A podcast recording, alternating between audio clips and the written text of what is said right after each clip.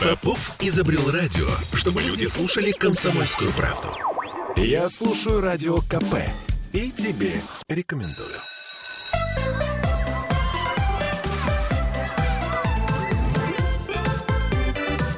Родительский вопрос. 11.03 в Петербурге. Мы вновь возвращаемся в петербургскую студию радио «Комсомольская правда». С вами Ольга Маркина и «Родительский вопрос». Сегодня мы вновь э, упоминаем губернаторский дневник. Это такой интересный проект. Вот у нас продлились заявки, поэтому вы можете до конца месяца собирать либо оценки своего ребенка, либо ребенок сам может собирать оценки, они должны быть отличные. И вот, собственно, мы посылаем заявку, и в результате встречаемся с губернатором нашего города Александром Дмитриевичем Бегловым и идем на экскурсию Смольный. По-моему, это интересно. А, у нас сегодня в гостях совершенно прекрасный человек, э, которому я испытываю крайнее уважение, это директор физико-математического лицея номер 239 э, Максим Яковлевич Протусевич. Максим Яковлевич, здравствуйте. Добрый день. Мы в прямом эфире, я напомню, и э, у нас есть, во-первых, телефон прямого эфира 655-5005. Сегодня все вопросы вы можете задать нашему гостю. А также есть э, WhatsApp и Telegram, плюс 7 931 398 92 92. Также у нас идет трансляция ВКонтакте, поэтому не стесняйтесь, э, пользуйтесь шансом. А, не так часто у нас бывает э, Максим Яковлевич в гостях. Ну, давайте начнем, собственно, с общего, да, и там дальше уже посмотрим, как, к чему при, придем. Ну вот смотрите, э, время сейчас тревожное. Оно тревожное в любом случае, потому что у нас сначала был коронавирус, там очень долгие какие-то вот эти вот переходы на онлайн, и родители были немножко в недоумении, и ребенок все время дома находился, ну, некоторые дети, да, а особенно если это а, чуть младше средних, то это очень страшно для родителей. Потом, значит, еще какие-то у нас наступили обстоятельства, связанные с международной обстановкой. Все это э, немножко повышает тревожность. Тревожность э, нашу как родители, да, ну и, собственно, соответственно, наши дети, они тоже так или иначе это чувствуют и так или иначе начинают задавать вопросы, начинают нервничать.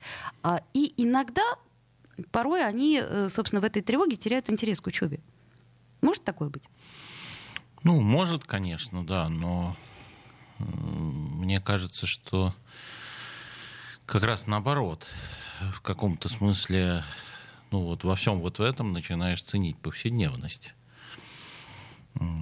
То есть, э, ну вот, после карантина там, новыми красками заиграла просто возможность, что нормально прийти в школу, нормально учиться. И наконец-таки об- общаться, да? Да, наконец друг общаться. Вот, и э, это оказалось достаточно ценным. Да, вот, поэтому известно же, да, чтобы начать по-настоящему ценить вещи, ее нужно вначале потерять. Ну вот, то есть Поэтому в... здесь такой вот в... эффект тоже есть. В данном случае получается, что и плюс в этом тоже огромный был. Да, вот. С другой стороны, э, мы видели такой значительный подъем онлайн-образования, э, связанный с тем, что ну, там, где очное образование было, к сожалению, не очень хорошим, то есть люди убедились, что значит, можно получать его где-то в сторонних источниках, и при этом оно будет не хуже. То вот. есть вы все-таки э, считаете, что заменяет полностью онлайн-образование? Нет. Хорошо, давайте тогда поподробнее. Я имею в виду следующее, что, э, к сожалению, ну вот бывают ситуации, когда человек приходит в школу и ощущает, что он вот попусту теряет время, просиживает штаны. Безусловно, потому что вот, вот этот предмет его вообще, например, Нет, не интересует. не поэтому. Ну, потому что на этом предмете он не узнает э, ничего нового. Ну, в силу того, что там преподавание, если оно сводится к тому, что, значит, сели, открыли учебник, законспектировали его, ответили на вопросы в конце параграфа. Ну, то есть, э, вот, эта ситуация, она, значит, совершенно не требует личного присутствия и создает ощущение там, напрасно потерянного времени. Поэтому вот, э, в такой ситуации люди переходят в онлайн. Поэтому в каком-то смысле ну вот, процент перешедших э, на онлайн обучение. Сейчас есть школы, которые значит, с лицензией вот, полностью в онлайне ведут. Ну вот он примерно может свидетельствовать о том, сколько у нас вот подобного рода э, образовательных учреждений, в которых вот так ведется преподавание. Ну, нюанс. Это, это все-таки ну, такой нюанс, маленький да, нюанс. Да. Мы вернемся конкретно к 239. Я говорю сейчас о том, что, в принципе, вот у нас онлайн-образование удаленное, оно стало модным среди молодежи, я имею в виду таких э, подростков, там, 13, 15, 17 лет, просто потому что им необходимо получить аттестат, а в школу они ходят, э, ходить не хотят в силу разных причин. Ну, например, там конфликты с э, одноклассниками, э, конфликты с учителями. И, опять-таки, вот то, о чем вы говорили, смысл. Так вот, что потом, да, то есть вот у нас, например, старшие классы ребенок проводит в онлайне, там, онлайн-школа, которая может, кстати, находиться даже не в нашей северной столице, а условно там в Москве или еще где-нибудь. А мы по итогам а, что имеем? То есть, точнее, чего мы не имеем, если мы вот заканчиваем такую онлайн-школу? Ну, слушайте, обстоятельства бывают разные. То есть эта история очень востребована там, у людей, которые очень профессионально чем-то занимаются. Там, спортсмены, музыканты и так далее. Ну, то есть которые... это условная корочка, которая нужна вот, для того, да, чтобы...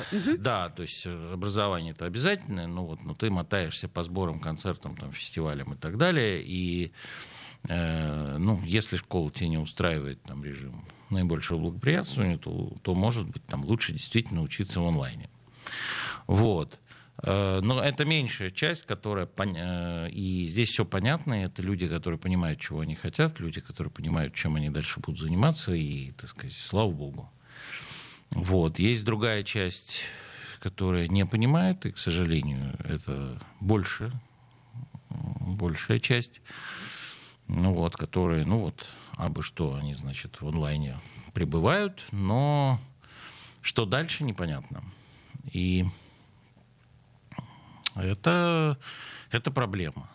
Ну, я уж не говорю о том, что все-таки если говорить о качественном образовании, вот понятно, не о получении корочки, а о качественном образовании, то возникают вопросы, там, связанные с химическими, физическими опытами, там, лабораторными работами, ну, физкультурой, в конце концов. Вот. Ну, физкультура есть... это дело добровольное, то есть ты ну, можешь, в принципе, дома заниматься сам. Вообще, это, вообще говоря, программа, там, ну, я не знаю, волейбол надо играть, баскетбол по программе-то. Ну, теоретически ты же можешь это сделать во дворе со своими сверстниками? Ну, теоретически, теоретически можешь, очень. да, но практически это не происходит. Ну, то есть... Э, Петровский нам говорил, что у нас очень много стадионов сейчас. Нет, стадионов много. Там вопрос же команды и вопрос желания. Все угу, Когда ты угу. в школе, тебя там ну, загнали туда. И ты, ты там волей-неволей там как ты играешь. Вот. Поэтому здесь э, есть свои нюансы. Ну, и самое главное, что, вот еще раз, онлайн-образование качественное, возможно, только при условии, что человек очень хорошо знает, что он хочет, и очень хорошо мотивирован, значит, это получить. То есть вот я очень хочу научиться там чему-то, и поэтому вот я там слушаю, смотрю эти видео, там слушаю, разбираюсь, понимаю.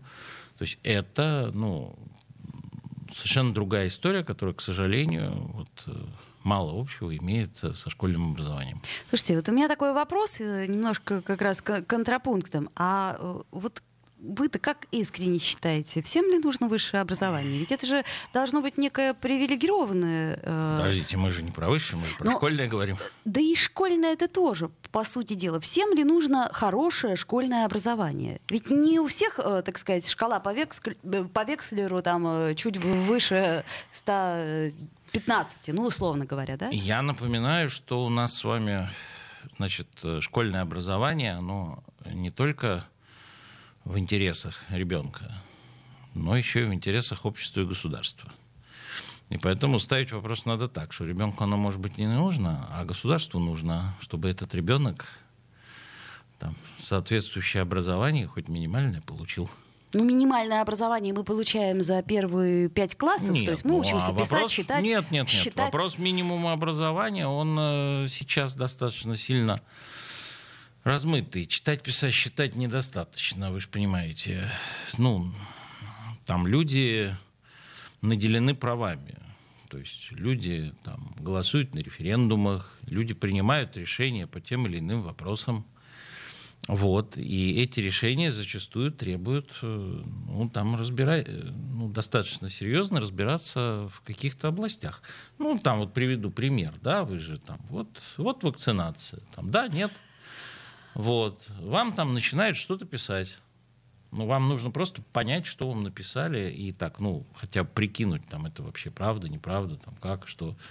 Вот. А это то решение, которое вы принимаете сами, от которого зависит там, ваша в общем, в каком-то смысле безопасности жизни. Вот. Ну, так вот, это без образования. Как вы это сделаете? Пусть даже вы прочитаете, но вы не поймете эти слова. Ну, э, я тут э, с вакцинацией тоже чуть-чуть по своим поспорила, потому что мы впервые столкнулись с такой историей, как коронавирус, и даже многие врачи не могли ответить на вопрос, э, насколько эффективна та или иная вакцина. А что уж говорить о нас, простых обывателях.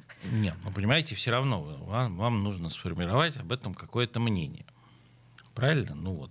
Для этого, для этого ну, вы читаете источники там, и что-то, и что-то понимаете. Правильно, неправильно, вам нужно, вам нужно это понять. Угу. То есть вы искренне считаете, что среднестатистическая школа, она дает э, возможность как минимум пользования огромным словарем, да? Потому что все-таки словарный запас это, наверное, тот самый культурный срез, который мы... Ну... ну, в том числе это одна из задач. Ну, не только слово, пользоваться словарем, есть еще всякие эти самые значит, логические выводы там, и так далее и тому подобное. Очень хотелось бы верить в то, что действительно все так. Это Максим Яковлевич Протусевич, э, э, директор физмат-лицея 239. Давайте сделаем паузу и вернемся в эфир. Родительский вопрос. Я слушаю радио КП, потому что здесь самые осведомленные эксперты. И тебе рекомендую.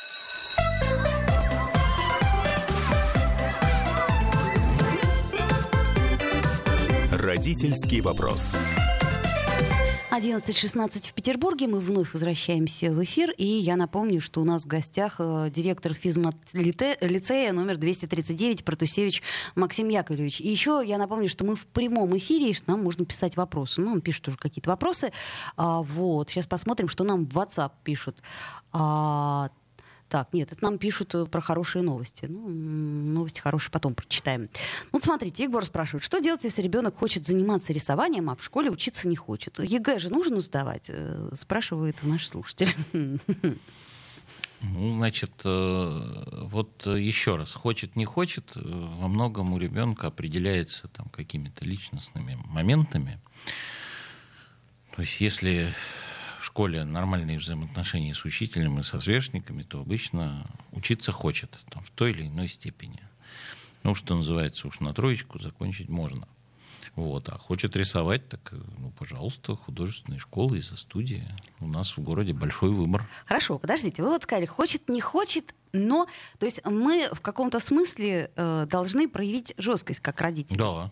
То есть прям, вот я просто помню, Образование что... Образование без жесткости не бывает. У меня родители поставили мне два условия, всего два. Ты заканчиваешь школу, и ты заканчиваешь вуз. Какой это твое дело? Но ты это делаешь потому что. Априори нам все равно. И вуз это должен быть бесплатным. То есть, ну, в принципе, это справедливое условие, как мне кажется. Но опять-таки, все же я хочу вернуться к вопросу давления. Да? Где то давление, которое мы можем, по вашему мнению, проявить, а где это давление должно остановиться? Учиться, потому что мы же знаем, что межличностные отношения, которые могут возникнуть в школе, они не всегда на поверхности. То есть мы не всегда, как родители, к сожалению, да, можем э, вот те самые нюансы уловить. Ведь у вас, например, я э, уверена, что вы очень внимательно следите за тем, как, какой климат в вашей школе.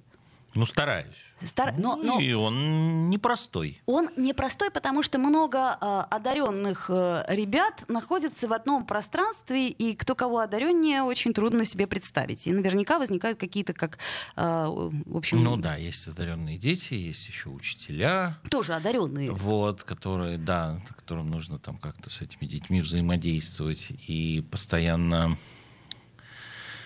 так сказать, отвоевывать свое право, значит, ну, Безусловно. говорить, что я, я могу тебя чему-то учить.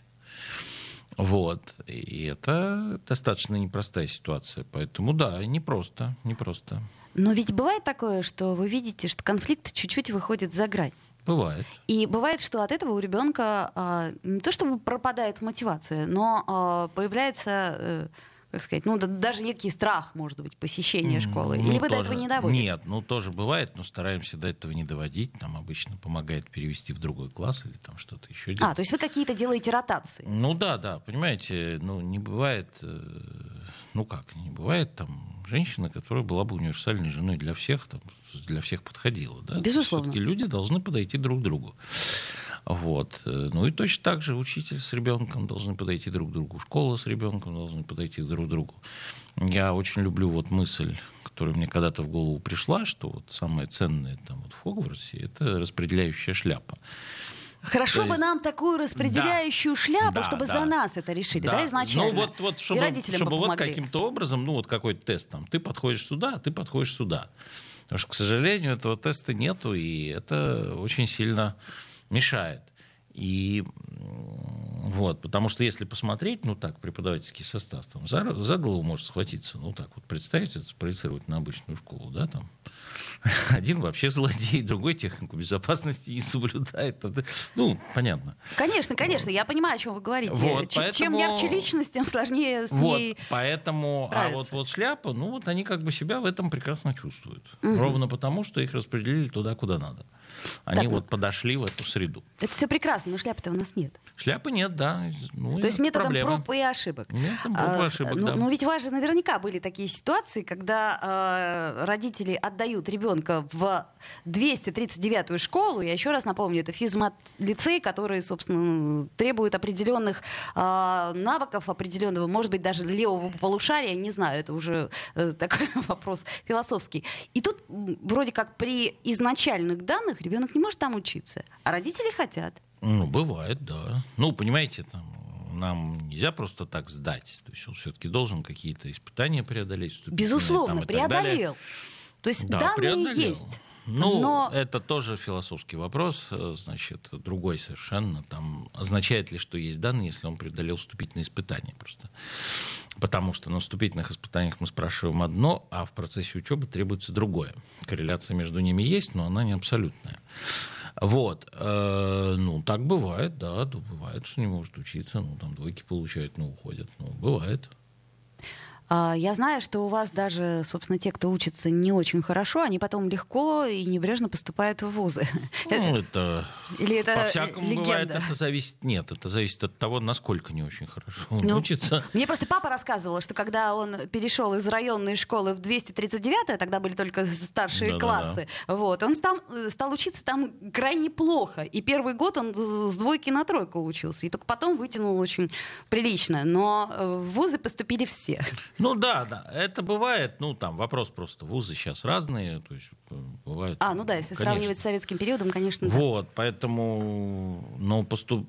задавшись целью поступить в ВУЗ, э, можно поступить в ВУЗ. Вопрос в том, что это, ну, странная цель, потому что в ВУЗ поступают для того, чтобы получить профессию, а не просто вот абы поступить в ВУЗ. Ну Вот. И не для того, чтобы там, вот, поступить в престижный, там, модный и так далее, а для того, чтобы получить профессию, которая тебе нравится. Но подождите, вы искренне считаете, что все наши, э, так сказать, молодые люди э, приблизительно 16-17 лет уже четко совершенно знают, э, что... Но было бы идеально, если бы это было так. Вот. Я могу сказать, что я вот, э, ну, там, совершенно четко осознавал, что я хочу быть учителем математики вот в конце 10 класса. Вот. И поэтому, поступив в университет, я пошел в педагогический институт, тем не менее. Вот. Поэтому, ну, было бы, было бы хорошо, если бы это было во многом так. Мгм.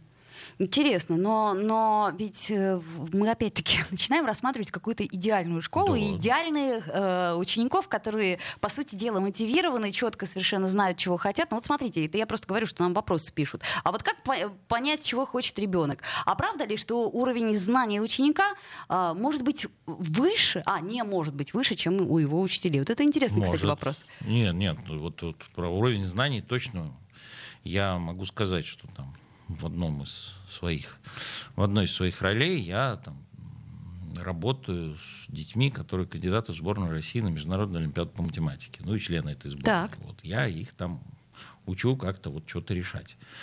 Вот. Но совершенно не стыжусь признаваться им, что, значит, конечно, дети, вы решаете лучше меня. То есть это нормально? Ну, я не знаю, ну, Татьяна Тарасова там учит фигуристов там, прыгать. Но она же сама не прыгает при этом сейчас но научить прыгать, тем не менее, может. Хорошо, а не, а не возникает ли э, тогда э, внутреннего конфликта, э, как это сказать, когда юный человек, зная, что он чуть умнее, чем его преподаватели, и вот тут вот как раз вот эта вертикаль, она не выстраивается?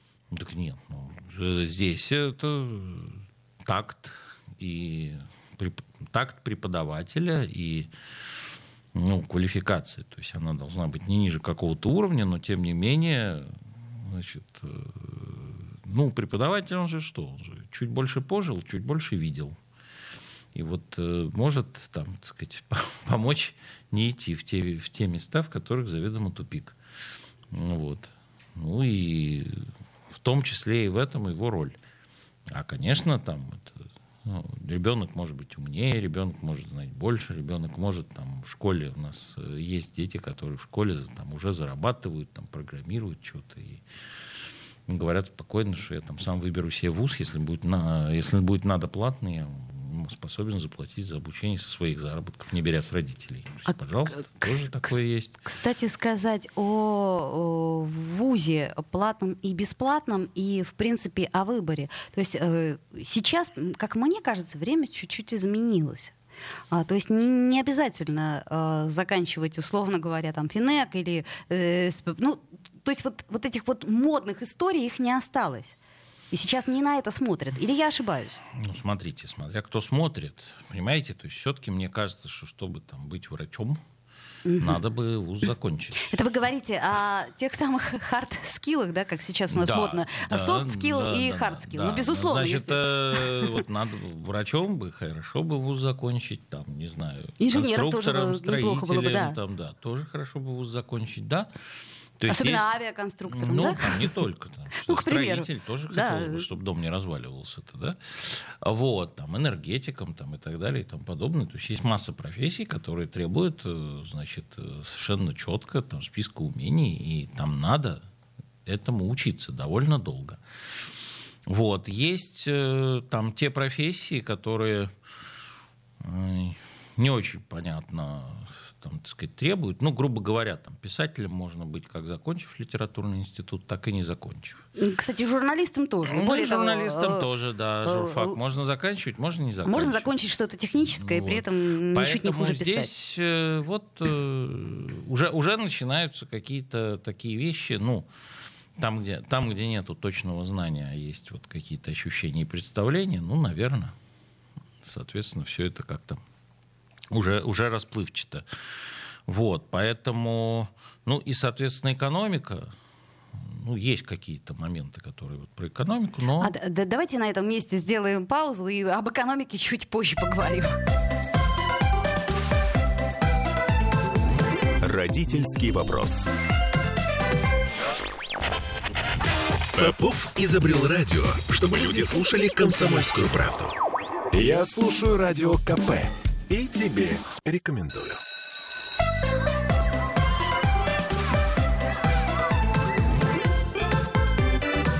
Родительский вопрос. 11.33, и мы вновь возвращаемся в петербургскую студию радио «Комсомольская правда», и мы сегодня говорим мы о мотивации образования и о том, как э, повысить интерес к школе.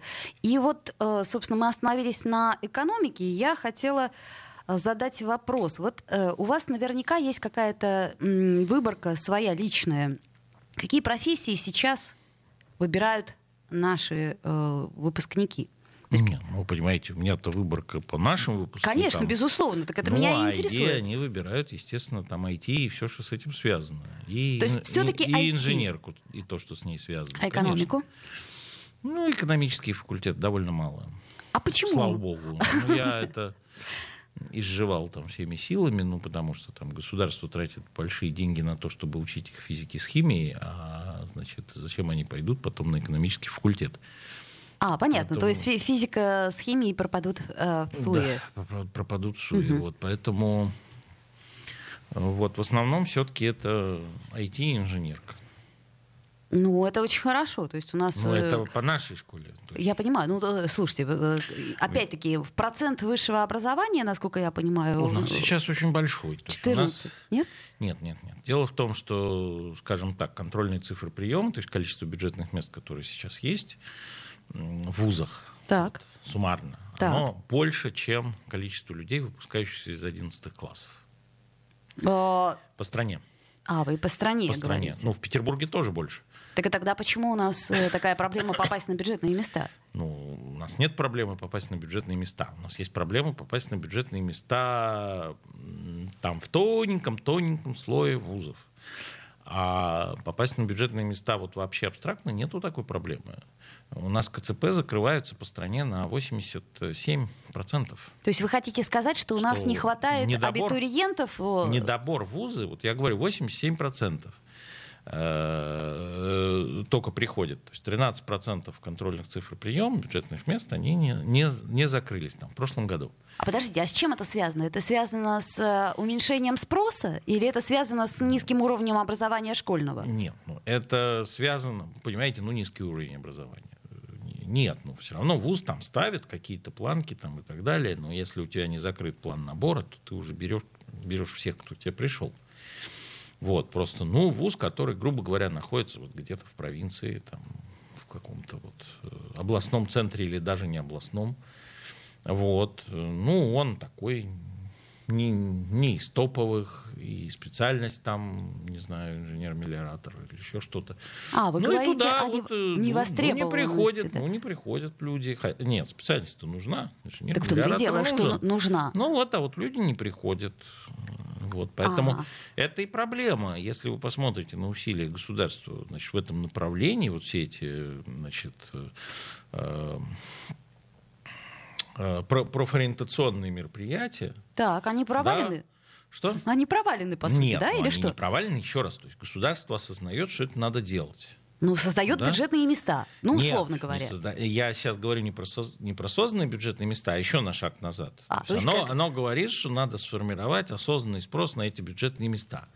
Да, это и для понятно, этого вот там так. этот самый, значит, э, эти э, профориентационные мероприятия, ну, вот, всероссийские, открытый урок, проектория, там, да, значит, сейчас фестиваль профессиональных проб, вот была выставка в этом самом э, в парке «Россия. Моя история» была выставка, Так. значит, тоже и, значит, интерактивный, э, интерактивная выставка, значит, профессий можно было это походить, прекрасно. вот все попробовать. Очень да. здорово. Вот, и ты, и когда ты понял уже, чем, там, кем ты хочешь стать, вот ты уже идешь.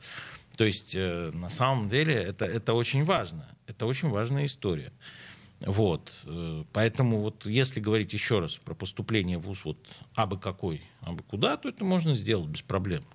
Вот. А в- другой вопрос, ну, не всегда в Петербурге, и не всегда на ту специальность, которую бы вот вы бы хотели. Ну, смотрите, так получ- вот абстрактно можно. Пол- Получается интересная история. То есть э, у нас э, э, испокон веков все почему-то да, едут, ну если, если не из Сибири, там все-таки томские да, университеты, Ну, они Томск, как-то... Да, да. это, это все-таки очень прилично считается, естественно, как это исторически. То куда едут учиться? В Москву и в Петербург.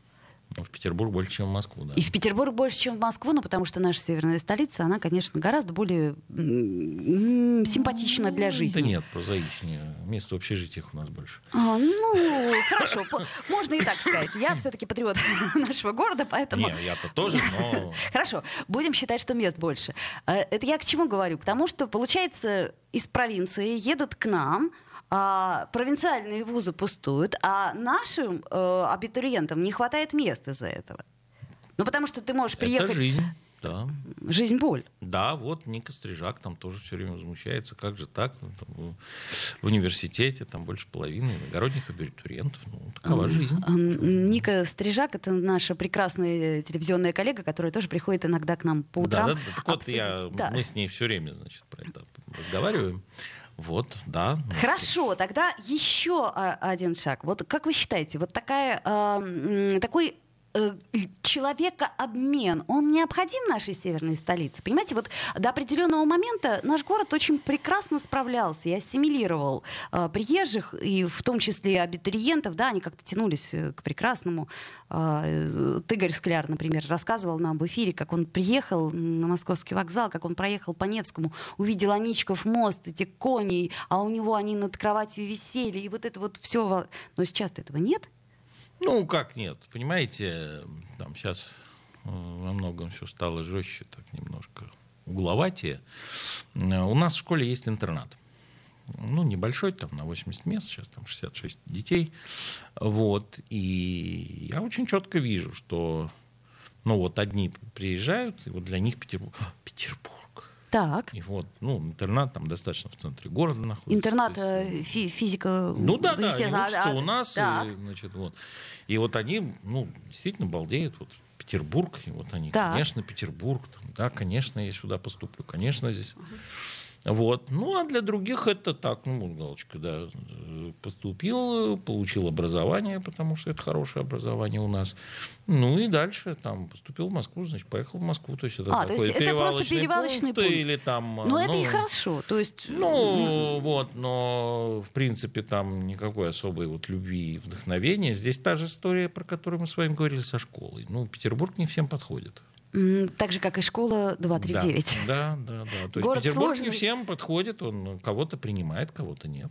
Медный всадник, говорят, у нас решает. Кого принимает город, да, кого нет. Да. А, когда ты в нем родился, немножко легче. Да, Потому что да. ты дышишь его отравленным воздухом, и тебе кажется, ну, что да, свежее мы, ничего мы нет. В своем болоте, да, ну, мы... хорошо. Я вот в Москве не могу. И я в Москве не могу, да. Это совершенно справедливо. Ну, вот так собрались в студии два патриота Петербурга. Хорошо, давайте э, на вопросы ответим. В школе у ребенка учителя пугают ОГЭ и ЕГЭ уже с шестого класса. А правда ли это? У, детей же стресс э, ну, во-первых, э, там Конрад Лоренц в свое время получил премию Нобелевскую за то, что доказал, что доля стресса необходима. Причем он зоопсихолог, то есть он показал на примере, в том числе там аквариумных рыбок, что ну, рыбки без стресса, они погибают. Кортизол он обычно вот. все-таки поэтому, в небольших поэтому, количествах хорош. Да, да? Алкоголь в малых дозах полезен в любых количествах. Поэтому доля стресса нужна. Другой вопрос, что ОГЭ совершенно не надо пугаться. Ну, там вот еще раз, человек в здравом уме, без там, органических повреждений головного мозга, ОГЭ должен сдавать. Тут э, ну, например, ОГЭ по математике, мне близка, значит, там 31 балл можно набрать, а для того, чтобы сдать, достаточно 6.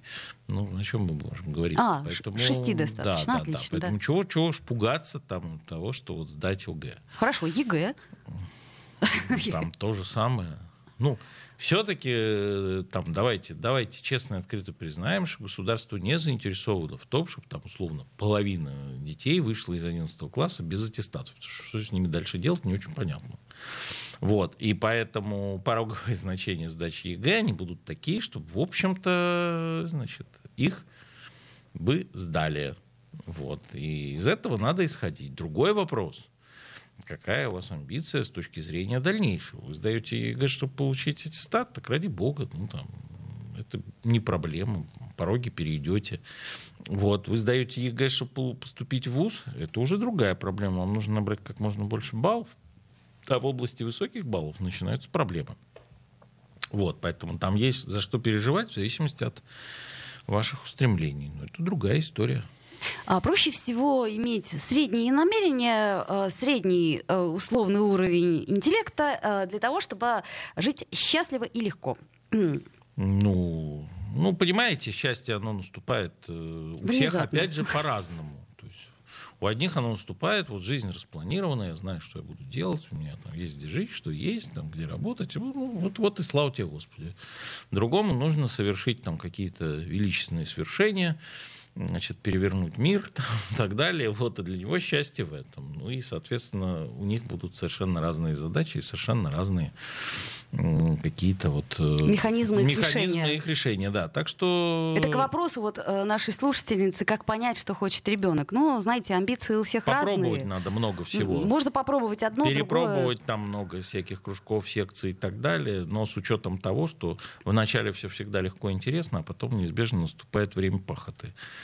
Да, и если эта пахота не так сильно отталкивает, значит, может быть, ребенку это действительно надо. Мы об этом много раз говорили в разных передачах «Родительский вопрос» с разными специалистами. Я еще раз напоминаю, что мы сегодня говорили с директором физмат-лицея 239 а, Максимом Яковлевичем Протусевичем и говорили в рамках программы «Губернаторский дневник». Так что собирайте свои табели с оценками, а, посылайте нам, и будет вам счастье. Родительский вопрос. Я слушаю радио КП, потому что здесь самые осведомленные эксперты. И тебе рекомендую.